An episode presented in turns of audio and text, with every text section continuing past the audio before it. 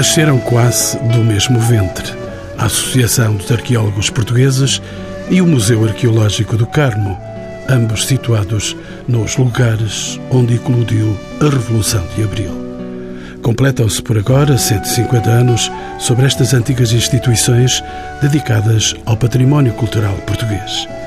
Indefetivelmente, acompanharam desde o século XIX até aos nossos dias as grandes transformações económicas, sociais e políticas do país, da monarquia constitucional à República, do Estado Novo à Comunidade Europeia. No Museu Arqueológico do Carmo podem ver-se mostras de um passado heroico até às ruínas da igreja reerguida, em parte da violência do terremoto e da indigna utilização como estrumeira pela então Guarda Municipal.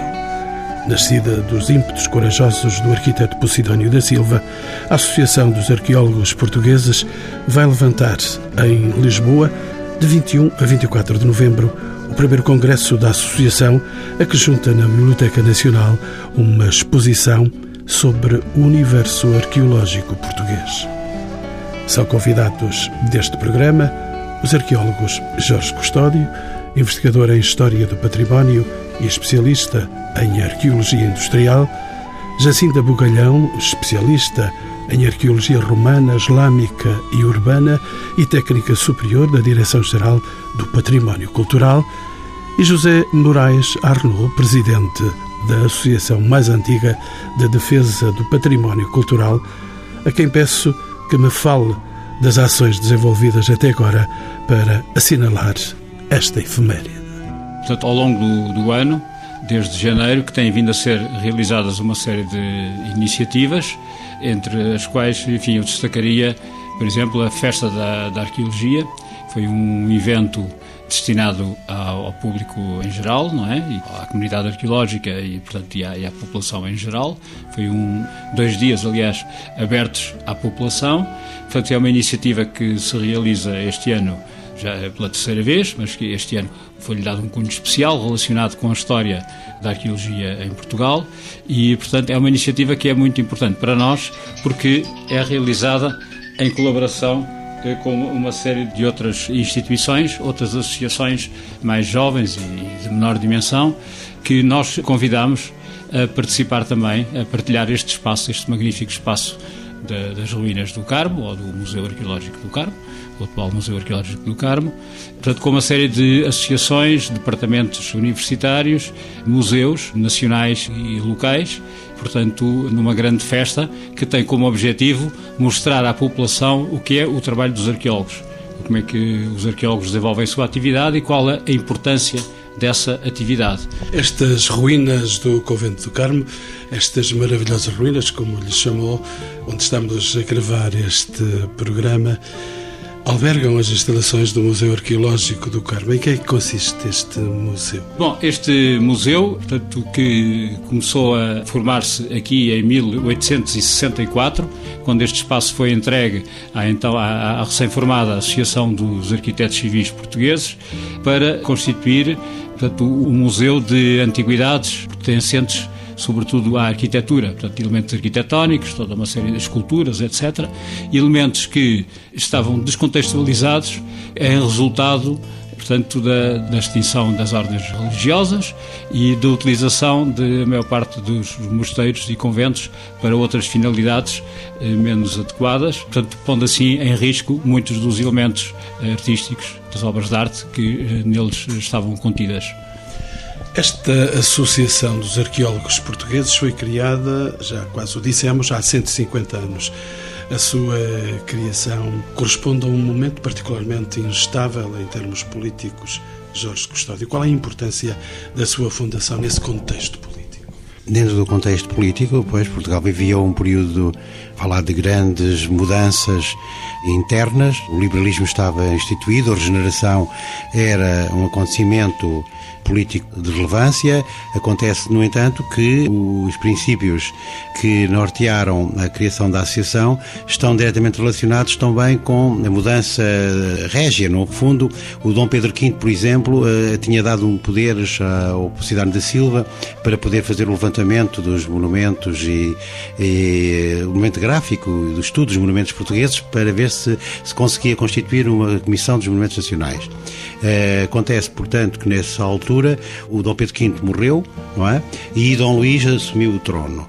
Não se desenvolveu nessa altura essa política porque também havia em contraciclo e talvez por razões uh, inerentes ao traço português, a modernização do país, a criação dos caminhos de ferro, a criação de estradas e as verbas não davam para tudo e então o Cidónio da Silva e todos os arquitetos sentiram necessidade de afirmar não só o valor dos arquitetos no contexto da corporativo nacional, como também impuseram-se a si próprios a criação de uma associação que pudesse, portanto, constituir um elemento de contrapoder e de afirmação dos valores que estavam a sustentar, que nesta altura os valores eram essencialmente corporativos e também da edificação de uma daquilo que nós chamamos a, os estudos superiores de arquitetura, que implicavam o restauro, a conservação dos monumentos, a classificação, etc.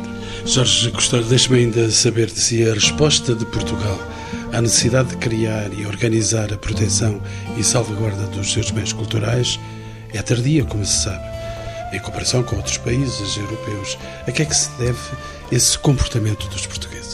O problema principal, do meu ponto de vista, é, é um problema financeiro e económico, porque houve uma tentativa de desenvolvimento de, dessas iniciativas ainda, portanto, a partir do final da Guerra Civil, com o liberalismo, tentou-se, portanto, salvaguardar e conservar vários monumentos, houve até responsáveis políticos e ideólogos para o fazer, o Alexandre Herculano, o Almeida Garrett, Luís Mouzinho da Silveira, portanto, não há dúvida nenhuma que houvesse movimento, só que Portugal estava constantemente em crise, em guerra civil. A guerra da Patuleia, por exemplo, foi uh, dramática e, como tal, portanto, não se conseguiu encontrar soluções a nível do Parlamento para resolver o problema, porque era preciso verbas, orçamentos, que o Estado devia ter esses orçamentos próprios para os monumentos. Uh, eles só eram votados para casos concretos, não eram votados de uma forma geral e, consequentemente, portanto, foi-se atrasando tudo, até que Dom Pedro V nomeou o Presidente da Silva, vai ser um homem fundamental no, na, na, história da associação, não é? Para, portanto, uh, fazer esse levantamento dos uh, edifícios e, eventualmente, fazer o estudo sistemático deles. Ele fê-lo, ele, ele fê-lo, mas não conseguiu levar a cabo o seu, o seu trabalho, porque, entretanto, o, Dom Pedro V morreu, quando, como disse há pouco, não é? Veremos dentro de alguns momentos essa personalidade que se chama arquiteto Joaquim Posidónio da Silva, mas antes deixa-me perguntar-lhe ainda, Jorge Custódio, podemos dizer que nessa altura a associação se substituiu ao Estado na gestão e proteção do seu património cultural? De certo modo é verdade, de certo modo é verdade, até porque o Presidente da Silva tinha um conceito que muito próprio e ligado àquilo que se passava no, exterior, lá fora, no, sobretudo na, na Holanda, que é o modelo que ele apresenta, e consequentemente tentando fazer com que eh, a associação fosse uma espécie de organização que visava conservar, e restaurar e, e, proteger. É? No fundo, a ideia mais correta é, nesta altura é proteger, arranjar um sistema de proteção para os bens que estavam em causa, que estavam a ser destruídos, estavam a ser dilapidados e, portanto, estavam em causa. E essa situação faz com que ele também hum, chama colegas seus para liderar esse, esse movimento. Estamos a falar de Posidónio da Silva. Quem foi Posidónio da Silva? Posidónio da Silva era, inicialmente era um arquiteto da Casa Real, portanto, teve uma grande ligação às obras do Palácio da Ajuda, por razões inerentes à sua formação. Ele foi um arquiteto que se formou no estrangeiro, formou-se em França, teve também na Itália, onde aprendeu no fundo, as primeiras técnicas para a salvaguarda e conservação do património, sobretudo eh, diretamente relacionadas com a experiência italiana e a experiência francesa, mais diretamente. Ele vem para Portugal, quer afirmar-se como arquiteto, mas tem um, no meio português algum constrangimento porque os arquitetos eh, portanto, não tinham ainda um lugar na sociedade. Pelo contrário, Portugal precisava de engenheiros e engenheiros eram então eh, eh, necessários para o desenvolvimento da... Os arquitetos ainda eram os mal amados. Eram mal amados. Por outro lado, também no nível do estrangeiro, a situação não estava clara e concreta. Ele defende a profissão do arquiteto com unhas e dentes, porque ele escreve até textos sobre esse assunto, e, de certo modo, ele está muito interessado desde o início, pela informação que ele obteve na, na sua formação académica França, da Escola Percier, na possibilidade de aplicar métodos e técnicas para o restauro gráfico dos monumentos, que é um dos aspectos pouco conhecidos do próprio Cristiano da Silva. Ele aprende esse restauro gráfico, sobretudo nos monumentos da Antiguidade, nos monumentos da civilização greco-romana, e por isso eh, ele está a petrechar-se verdadeiramente para poder ser um homem do nível superior, não ao nível do restauro arquitetónico. Portanto, ele, a grande preocupação dele era restaurar os monumentos, era ter capacidades técnicas e obter meios financeiros e sociais para poder eh, aplicá-los, não é? Ele faz alguns projetos de restauro, entre eles o projeto de restauro da Igreja do Mosteiro dos Jerónimos, não é? E, consequentemente, portanto, ele, em princípio, está na linha da frente, eh, no seu tempo. Evidentemente, também que não se sabe bem ao certo se ele, logo de início, já perfilha posições mais avançadas no restauro moderno ou não, mas há ali um pormenor da vida dele que não está bem esclarecido, mas não há dúvida nenhuma que aí por volta de 1860 ele já está eh, praticamente a tentar imitar a Viollet-le-Duc, portanto, da França, portanto, que ele estava a fazer o maior, maior nessa altura, se bem que a gente chega ao final da vida do Santos da Silva e veja que ele está mais imbuído já do, dos princípios de conservação, que são os princípios de John Ruskin, não é? E, consequentemente, portanto, há ali uma dúbia, há uma atitude dúbia. Ele, no fundo, quer salvar os, os monumentos, quer encontrar um sistema de proteção, mas anda muito ainda numa posição de incerteza acerca de qual é o método mais adequado que deve ser aplicado. Jacinta Bugalhão, bem-vindo aos Encontros com o Património, é arqueóloga e investigadora Permite-me a pergunta: a existência de uma associação com as características da Associação dos Arqueólogos Portugueses é pertinente nos dias que correm? É, é, muito pertinente, em primeiro lugar, porque há um, um lugar para o trabalho associativo, para a ação associativa na, nas sociedades contemporâneas, que é um lugar de representação da sociedade civil, do, dos impulsos interiores individuais de cada cidadão e de grupos em particular. Neste caso, é uma associação de arqueólogos, portanto, é de um grupo que tem essa profissão ou esse gosto, em princípio, essa profissão, e que tem na associação uma forma de veicular as suas posições, de desenvolver os seus trabalhos e de se encontrar e discutir entre si. É muito importante na sociedade portuguesa, em qualquer sociedade contemporânea, que as associações continuem a existir e a desempenhar o seu papel. E continuam a existir? Como sabemos, o movimento associativo em Portugal tem sofrido, enfim, algum movimento decadente, mas não é o caso da Associação dos Arqueólogos Portugueses, felizmente, que encontra-se a celebrar os seus 150 anos em plena pujança e com muita dinâmica e muita vida, felizmente. José Arnaud, o Museu Arqueológico do Carmo começou por ser um verdadeiro gabinete de curiosidades, se assim podemos dizer, juntando peças de variada proveniência. Como é que foi possível conciliar essa imagem com a realidade do atual museu, que é assim tão solene aos nossos olhos? Portanto, o, o museu no, no, século XIX, portanto, por volta de 1880, ainda tinha duas vertentes essenciais. Por um lado, é aquilo que se pode chamar um museu de salvados do património, portanto, é interessante verificar as duas fotografias mais antigas que temos do monumento. Portanto, uma delas mostra a Capela Morda da antiga igreja completamente pejada de elementos arquitetónicos, naquele caso portanto, elementos de um conjunto monumental de uma estátua dedicada à Dona Maria I, que, enfim, era, era mal amada. E, portanto, os seus elementos estiveram a, eh, em vários sítios e estiveram aqui cerca de 40 anos depositados aqui no, no museu numa das salas do museu. E, em paralelo com esse, vá lá, Museu de Salvados, de, portanto, que é de facto a característica dominante, não é? Pois, eh, se olharmos para os, as descrições da época do museu, da época, verificamos que a maior parte dos elementos que ainda hoje integram o museu entraram nos primeiros 5, 10 anos.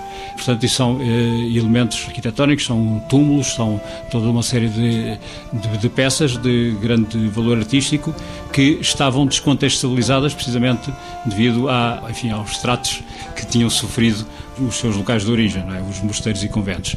E, portanto, a parte do gabinete de curiosidades, enfim, também é, também é, é uma característica muito do. Pronto, é, os gabinetes de curiosidades vêm do século XVII e XVIII, não é? São ligados à aristocracia e, e ao clero, não é? Ao, alto clero. Aqui em Portugal, enfim, não há assim propriamente uma grande tradição, os que havia terão sido quase todos uh, destruídos pelo terremoto, mas de facto, eh, olhando para as imagens, uma das imagens mais antigas mostra uma mistura de objetos autênticos com réplicas, gessos, fotografias, toda uma série de objetos e até alguns animais empalhados e pássaros empalhados, não é? Que é uma coisa eh, muito estranha aos, aos nossos dias, esta mistura entre os elementos da, da natureza, não é?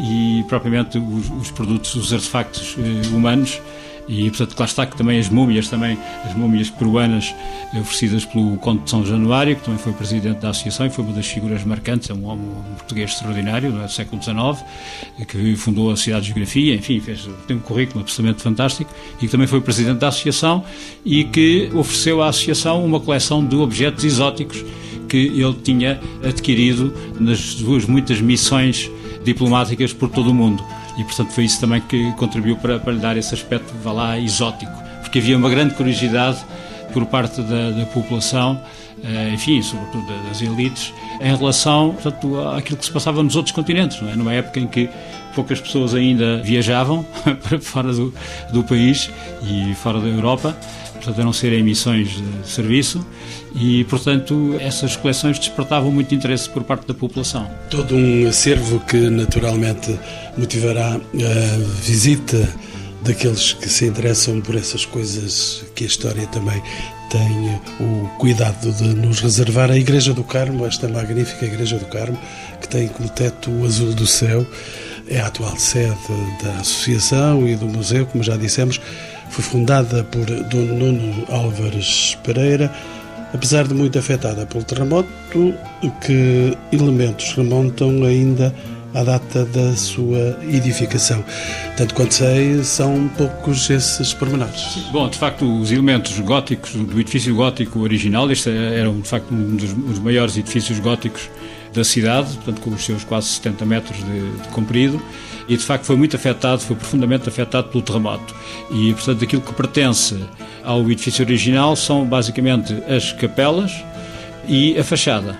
O resto, todo este cenário que aqui vemos, é, por muito estranho que, que isso possa parecer para a maior parte dos nossos visitantes, já é uma construção de finais do século XVIII e princípios do século XIX.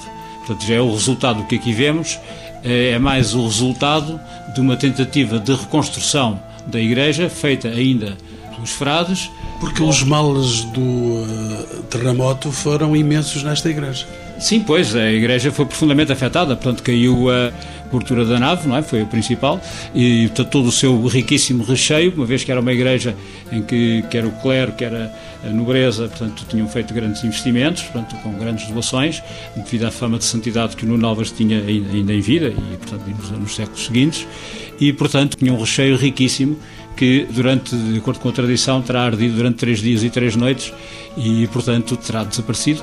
Mas, mesmo assim, investigações uh, recentes, feitas pelo conservador do museu, a doutora Célia Nunes Pereira, permitiram eh, ainda identificar cerca de uma centena de peças, de obras de arte de grande qualidade, que tinham pertencido ao convento e que tinham conseguido ser salvas de destruição. Portanto, os frades tinham-nas conseguido salvar. José Lô, vem aí o primeiro congresso da Associação, vai ter lugar de 21 a 24 deste mês. Esse congresso representa o culminar de um programa de comemorações. Qual é a importância desse congresso no momento atual? Bom, portanto, a importância do Congresso é, é enorme, porque tanto os, os, primeiros Congressos Nacionais de Arqueologia portanto, tiveram lugar nos anos 60 e 70 e praticamente o último foi em 1980 e, portanto, há, há quase 35 anos que não se realizava nenhum Congresso Nacional.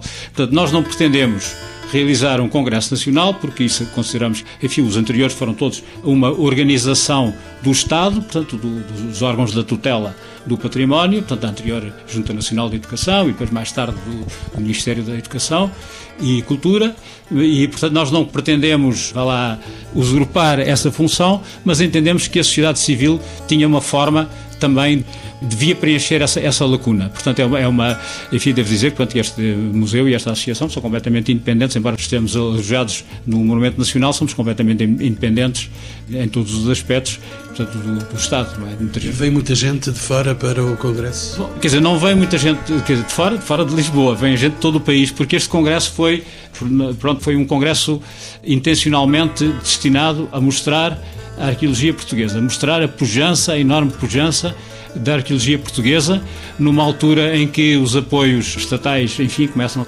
praticamente quase a desaparecer e, portanto, nós queremos mostrar que, apesar do pouco apoio que eh, existe, e enfim, já nem sequer existe um Ministério da, da Cultura, é? como se sabe, nem sequer uma simples Secretaria de Estado, apenas a figura do Secretário de Estado, e, portanto, já não há, o Estado eh, deixou de diluir eh, quase por completo todas as suas estruturas vocacionadas, penosamente construídas ao longo de décadas para dar resposta às situações do património, correspondendo às iniciativas iniciais de Posidónio da Silva. E agora quase que voltamos ao tempo de Posidónio da Silva, portanto, em que praticamente o Estado tem uma intervenção mínima no que respeita quer ao património construído, quer ao património arqueológico, quer aos próprios museus, que, como se sabe, enfim, estão num, num estado, estamos todos a viver o orçamento zero, não é? Estamos quase à beira da paralisação no setor museológico e nós queremos mostrar que a sociedade civil é capaz de dar uma resposta e de gerir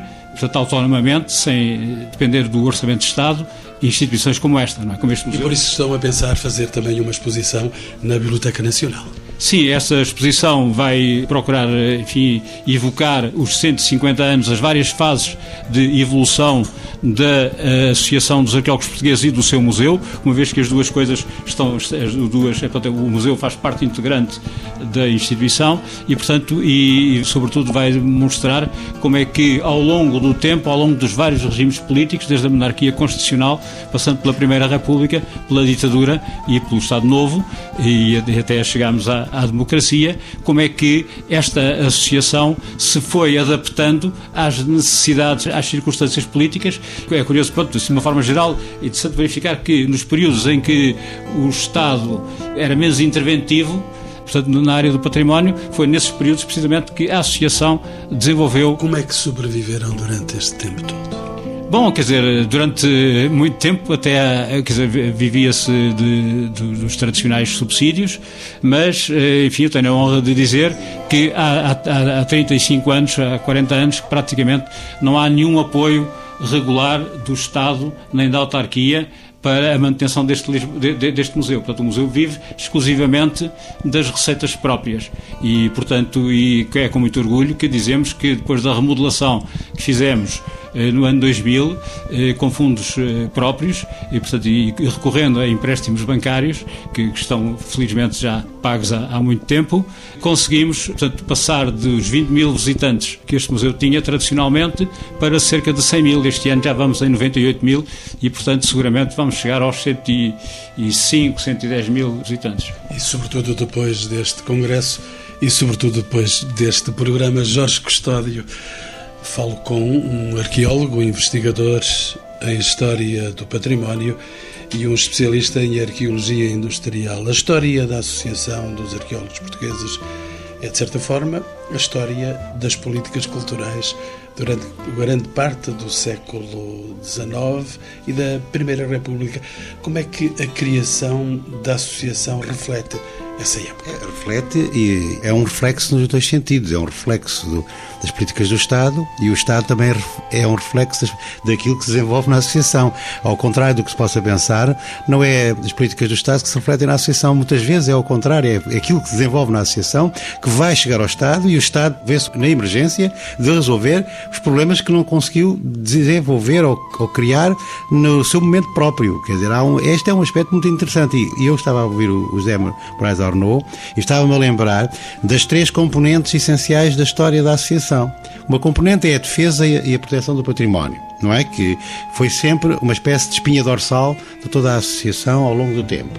A segunda é a questão do museu, que o museu é constituído como uma tentativa de solução para os problemas da inexistência de museus em Portugal. É o primeiro museu verdadeiramente arqueológico do país e é talvez o primeiro museu anterior ao Museu de Belas Artes do Estado, não tinha Museu de Belas Artes e, e, e, e consequentemente, tanto havia um museu no Porto, eh, muito velhinho, e é, é modelo de outros museus, é, passa a ser modelo de outros museus.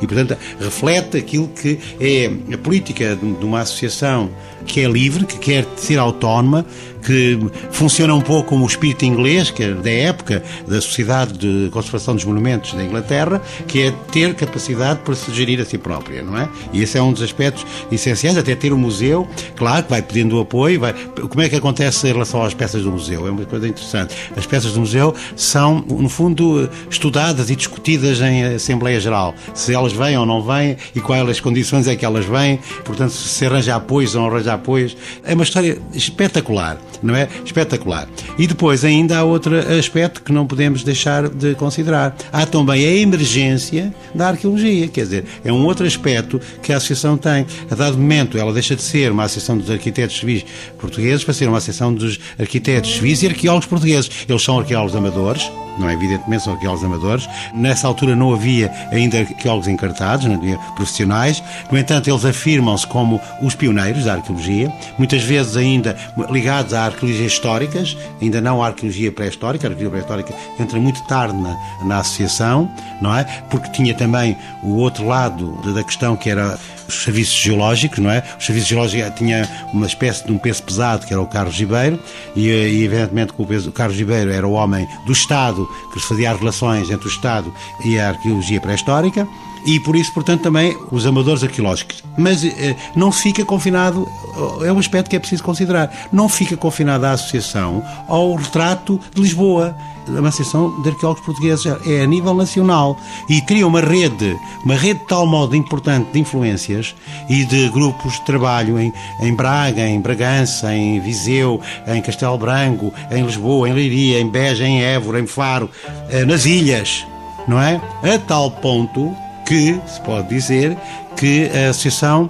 portanto, responde de certa maneira aos, aos anseios dos grupos locais para a resolução de problemas que são problemas de património nacional. José Moraes já não ia intervir também quando não porque é interessante verificar porque a história desta associação é também a história de várias associações. Houve várias reencarnações não é? Digamos assim. A primeira de facto era de Associação Profissional de Arquitetos. Mas isso só durou praticamente eh, dois ou três anos, porque portanto, o Presidente da Silva é um homem que tinha muita visão e ele criou o primeiro lobby do património do país. E, portanto, sendo ele um homem do liberalismo que combateu, não é, que integrou o, o exército na terceira, não é, e, e participou, foi, sofreu o cerco do Porto e participou, no, eh, enfim, no, no desembarque, portanto, do Duque da Terceira com o seu exército, portanto, lutou de arma na mão, não é? Era um homem que também tinha essa componente da ação que é pouco conhecida, mas que aliás que, quer dizer, comum ao Garrett e, e, ao Herculano, não é? Que também integraram e que são as grandes figuras de referência, mas ele percebeu logo que com sete ou oito arquitetos que não iriam longe.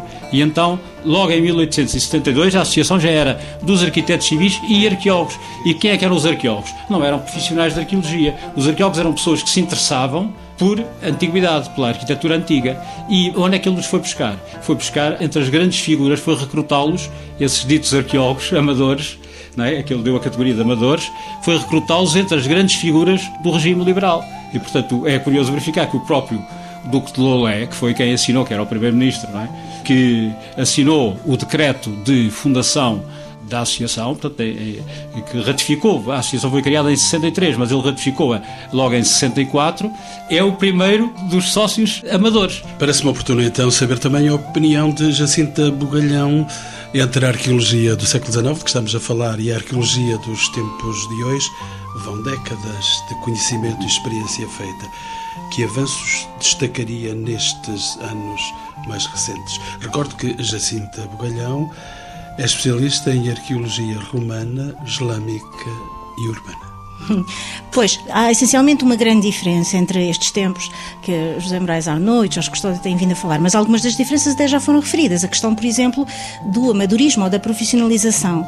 Ao contrário dos primeiros tempos, atualmente os arqueólogos, a arqueologia é uma atividade que é desenvolvida por profissionais, por pessoas com formação académica específica e com eh, profissionalização. São pessoas que vivem da arqueologia, ganham a sua vida trabalhando, sendo arqueólogos. Isso é uma grande diferença. Depois, uma outra diferença muito significativa é que a arqueologia aumentou muito, uh, os arqueólogos são muito mais numerosos atualmente e também têm uma presença, uma expressão social muito mais diversificada, estão em todos os estratos sociais, estão em todo o país, enquanto que nos primeiros tempos a arqueologia realmente era uma atividade, precisamente por ser uma atividade amadora e também ligada um pouco a uma certa erudição e a um certo gosto, um fino gosto, não é? A cultura. Exatamente, portanto era uma, era uma atividade, e prestígio, muito prestígio social, é ser aliás sócio da associação era um elemento de prestígio social. Atualmente não é assim. A arqueologia profissional democratizou-se, não é? Exatamente, e eh, profissionalizou-se. Depois existem muito mais arqueólogos, como já referi. Um outro aspecto que eu também gostaria de salientar é a presença das mulheres, porque nos primeiros tempos era inexistente e que atualmente temos uma profissão, um grupo profissional, onde a situação é, digamos que, de paridade. Há mais ou menos, sensivelmente, tantos arqueólogos como arqueólogas a trabalhar, e isso também é um fator importante na expressão social da arqueologia, como toda a sociedade, todos os cidadãos veem a atividade arqueológica, veem a arqueologia, veem o próprio património arqueológico. É também um fator de identificação e pertença. Portanto, a arqueologia é de todos, porque também é possível ser desempenhada por todos, portanto, não é uma área de elitismo, não é? Portanto, há uma diferença muito significativa. Eu gostava apenas de referir, em complemento às palavras de José Moraes Anoa, há pouco, que este congresso é expressão precisamente disso. Portanto, nós temos atualmente em Portugal estimativa cerca de 1.200 arqueólogos profissionais em atividade mais coisa, menos coisa, não há números certos, e vamos ter um congresso que vai ter mais de 300 arqueólogos presentes. Isto é realmente, em termos proporcionais, uma expressão quase que total do que é a arqueologia nacional, e isso para nós é muito importante. Também foi conseguida, felizmente, através da fantástica resposta dos nossos colegas, a presença muito representativa de todas as áreas do país, todas as regiões, que também é importante. Não queríamos que fosse um congresso muito centrado em Lisboa ou mais na área sul, como às vezes acontece. Isto é, para nós, um fator de grande satisfação satisfação a pensarmos que estas comemorações e o Congresso, neste caso em particular, seja um momento também, digamos que de exaltação, ou de festa, ou de convívio e de celebração, lá está, para todos os arqueólogos portugueses que, recordo, nos últimos tempos têm vivido momentos muito difíceis, com grandes dificuldades. É uma classe muito jovem, esse é um aspecto também muito importante. A grande parte dos arqueólogos portugueses atualmente são muito novos, são muito, muito jovens. A que é que se deve essa... Deve-se a várias questões, mas principalmente ao facto da atividade arqueológica ter eclodido nas últimas duas décadas, mais ou menos, mercê da evolução da própria legislação e também uh, do movimento que as próprias instituições, uh, quer públicas, quer privadas, associativas, desenvolveram, de aproximação, digamos, com o mundo desenvolvido europeu e que impõem a realização de trabalhos arqueológicos e de investigação arqueológica sempre que há algum tipo de atividade potencialmente destrutiva para o património arqueológico. Mas uh, não foram os obstáculos que falamos, a crise financeira que vivemos, que de certo modo também distanciou a presença dos mais novos?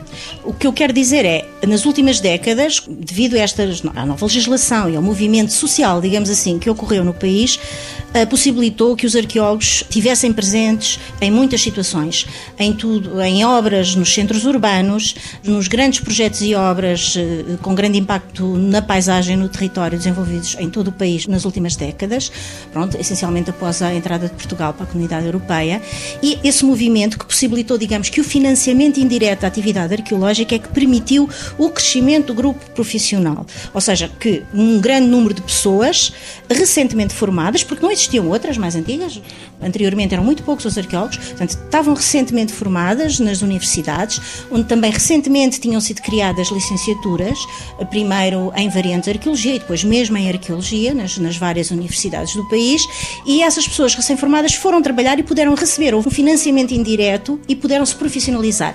Realmente, nos últimos anos, a questão da, enfim, a crise financeira, económica, enfim, que se vive no país, tem motivado alguma regressão, alguma contração neste movimento, digamos assim, mas como a realidade portuguesa ainda demonstra muitas falhas muitas zonas negras onde é preciso trabalho arqueológico, digamos assim, nomeadamente nas áreas da investigação, nas áreas da valorização do património arqueológico, nas áreas da divulgação, da fruição social, do contacto com os vários públicos. Ainda há muitas zonas, para além das obras, digamos assim, que agora estão em baixo por falta de dinheiro, mas ainda há muitas áreas onde os arqueólogos podem implantar-se e obter, digamos, um lugar para desenvolver o seu, o seu trabalho, a sua profissão. É verdade que aí, nesse caso, não é apenas uma questão de financiamento, há também que implementar políticas certas, há que mudar mentalidades, nomeadamente mentalidades ao nível das tutelas, dos dirigentes públicos, para que não continuem a existir estas áreas negras e que a atividade arqueológica não seja apenas uma atividade ligada às obras, mas seja realmente um espaço de intervenção cívica e de contributo para o avanço da sociedade e para a felicidade humana, que é o que nós todos procuramos.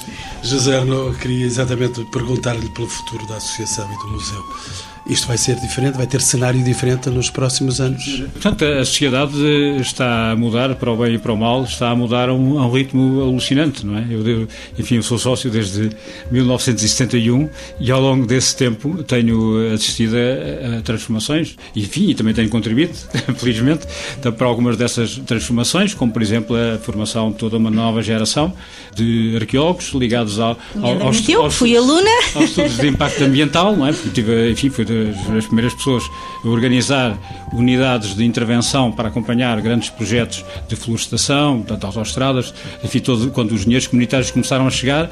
Portanto, felizmente chegou também uma, uma, uma, coisa importante, que é a legislação comunitária de referente a estudos de impacto ambiental. Jacinta foi também das primeiras mulheres a entrar nesta lista. Não, não fui das primeiras. Há um número interessante e importante de pioneiras, desde os primeiros tempos, digamos assim. E primeiro, lá está, não profissionais, também apenas as pessoas que se interessavam por antiguidades, etc. E depois as primeiras mulheres, digamos que a desempenhar de forma, eu não diria profissional, mas pelo menos mais. Hum, menos amadora a, a arqueologia. Enfim, Iris Alva Moita, um nome incontornável, de uma das pioneiras arqueóloga, exatamente desde os anos 50, dos anos 60, arqueologia urbana e arqueologia no país inteiro, antes, enfim, era paleolítico, enfim, é uma mulher que tem uma ação incrível, incrível, fantástico. E realmente das primeiras. Pronto, depois há outras. Eh, existe uma tendência nestes primeiros anos 50, 60 de mulheres arqueólogas que já fazem trabalho de campo, que é um aspecto importante não é, em termos sociais e culturais, mas que têm essencialmente uma, uma atividade muito ligada aos museus e muitas vezes também ao, ao restauro, principalmente aos museus. É um traço interessante dessas primeiras mulheres que se contam pelos dedos de duas mãos, digo dizer. Realmente a partir dos anos 70 e principalmente dos anos 80 começam a surgir número crescente de mulheres a trabalhar normalmente e em todas as frentes e em todos, digamos, em todas as áreas arqueológicas, nas universidades, nos museus na arqueologia preventiva ou empresarial, na administração pública, na investigação, na divulgação, na salvaguarda do património, em todas as áreas as mulheres arqueólogas estão onde estão os homens atualmente, é um traço, é um traço. E, não só, e há um aspecto interessante, é que atualmente eh, o número de mulheres que estão nos cursos de, de, de arqueologia é um número superior ao dos homens. Sim, embora ligeiro, ligeiro, mas é ligeiro. Uh, realmente o número de mulheres que são admitidas, alunos admitidos, uh, o género feminino está em ligeira vantagem, falamos mais ou menos de 58%, mas depois quando chega ao fim do curso a coisa já está mais equilibrada e depois quando vamos verificar quem é que de facto trabalha, estão 50-50, sensivelmente, o que é um aspecto interessante. Meus excelentes convidados, e vão 150 anos da Associação dos Arqueólogos Portugueses, que projetos e esperanças têm estes meus convidados para o património cultural em Portugal? Bom, eh, quer dizer, o património cultural, tanto é um dos poucos bens que nos podem eh, abrir perspectivas para o futuro, não é? José Moraes Arno. Pois, portanto, o património cultural é um, uma das, eh, das riquezas, das maiores riquezas que o país tem, apesar de, enfim, comparativamente com outros países, não, não ser propriamente tão rico como a maior parte dos países da Europa, os países ricos da Europa, mas de facto é um bem que felizmente ainda não nos conseguiram não nos conseguiram retirar. Não é? Está muito abandonado, está muito estragado, mas tem um enorme potencial para o desenvolvimento, tanto não só dos grandes centros populacionais, mas também de todo o, o país. Portanto, é uma riqueza fantástica que está em grande parte inexplorada e num país que não tem recursos mineiros, que não tem recursos naturais, que não tem petróleo por enquanto, portanto, o, o património, as pessoas, eu, eu acho que o futuro, a única sobrevivência deste país está nas pessoas e no seu eh, meio ambiente e no seu património. Não é? Jorge Custódio? Depois dos anos de terror e de, e de negros de 2007 a 2013, que é os anos que vivemos e temos vivido, na realidade, portanto, caiu mal às entidades que não pensaram que o património tinha uma força muito grande e anímica interior para ele poder sobreviver para além das uh, atitudes e, e dos marabalismos que foram usados para, portanto, destruir as estruturas, verdadeiramente as estruturas uh, do Estado. Mas esses senhores que fizeram isso enganaram-se profundamente, porque houve uma coisa que aconteceu nos últimos anos extremamente interessante para o património cultural: é que o património ligou-se à globalização e a globalização está, neste momento, a criar as condições para o renascimento do património cultural numa perspectiva nunca vista, com milhões de pessoas a intervir e não, portanto, com meras figuras de fantoche. E depois de ouvir estes dois dinossauros portugueses, resta-me ouvir e, por simpatia, dar a última palavra a Jacinta Buganhão. Pois, eu do património cultural português e do arqueológico em particular espero tudo. Em primeiro lugar, espero que seja aquilo que eu acredito que é, que é um fator de desenvolvimento para Portugal e para os portugueses. Depois espero que haja um pouco mais de inteligência, digamos que um, em duas frentes. Em primeiro lugar, dos próprios arqueólogos, que têm que ser mais assertivos na sua intervenção cívica, elevando o grau de exigência e sabendo transmitir aos, aos seus concidadãos estas mensagens importantíssimas para o interesse público e para o interesse nacional. Por outro lado, espero também que da parte da classe política e dos altos dirigentes e dos responsáveis nos diversos eh, frentes haja capacidade de ter eh, um golpe de asa que compreenda que a arqueologia em concreto precisa de uma atenção diferenciada e precisa principalmente que as pessoas que se invista nas políticas, na definição de estratégias, porque não só beneficiarão os arqueólogos, todos beneficiaremos, porque há muitas áreas, como disse há pouco, que precisam desse investimento, que podem ser canalizados para investimentos e que o retorno vai ser imenso. E isso é o que eu espero do futuro, embora por vezes com algum pessimismo.